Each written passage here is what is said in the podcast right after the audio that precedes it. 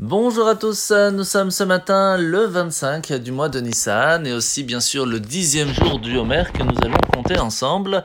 Hayom, Asara Yamim, Shehem Shavua Echad, Ushlosha Yamim La Homer.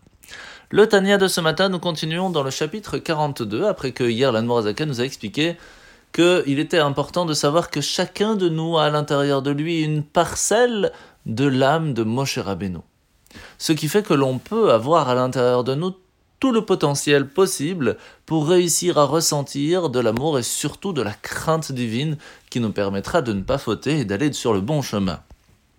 Alors bien sûr, il faut savoir aussi qu'il n'y a rien d'automatique et qu'il faut travailler cela pour y arriver, pour la réveiller, cette parcelle qui se trouve à l'intérieur de nous et que la première base, comme on en a déjà parlé souvent, eh bien, c'est faire teshuva, prendre un moment de réflexion pour essayer de, comprendre vraiment comment est-ce que Dieu regarde, Dieu sait tout, et, casser un petit peu notre cœur de toutes ces envies qu'il a autour de lui et qui nous empêchent en fin de compte d'avoir du temps pour les choses qui sont plus spirituelles. Et pour réussir à faire cela, si on n'y arrive pas, il y a la lecture du psaume 29, Chavtet, dans les Teilim, qui va aider à ce que le cœur puisse recevoir et vouloir, ne serait-ce qu'un petit peu, faire des choses plus spirituelles.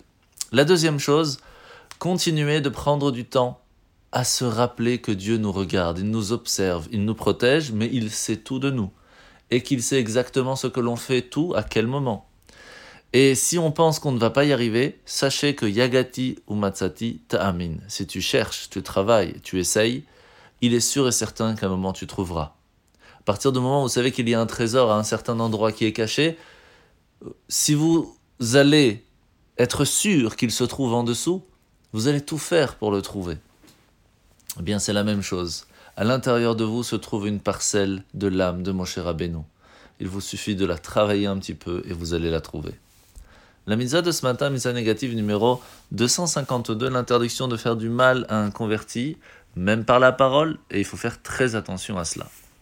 La paracha de la semaine, c'est paracha de Shemini, où Moshe Rabbeinu va consoler Aaron et ses enfants de la mort de Nadav et Avihu, et bien qu'il serait interdit à un Kohen endeuillé de faire les offices, eh bien, ils vont continuer les services sacrificiels jusqu'à même la consommation des parts des sacrifices qui leur étaient attribués.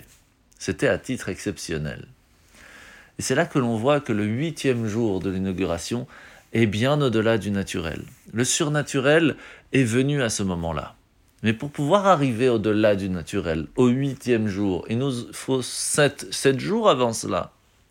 Et c'est pour cela que chaque fois que nous allons nous aussi essayer de transcender l'ordre naturel des choses pour vivre avec quelque chose de plus spirituel que ce qu'on a l'habitude de faire, lorsque nous allons travailler pendant les six jours pour que le septième jour, on puisse profiter d'un Shabbat convenable, alors on pourra plus facilement, et on l'espère très rapidement, mériter ce huitième jour, celui qui sera éternel avec Mashiach Tzidkenu Bekarov Mamash. Bonne journée à tous et à demain.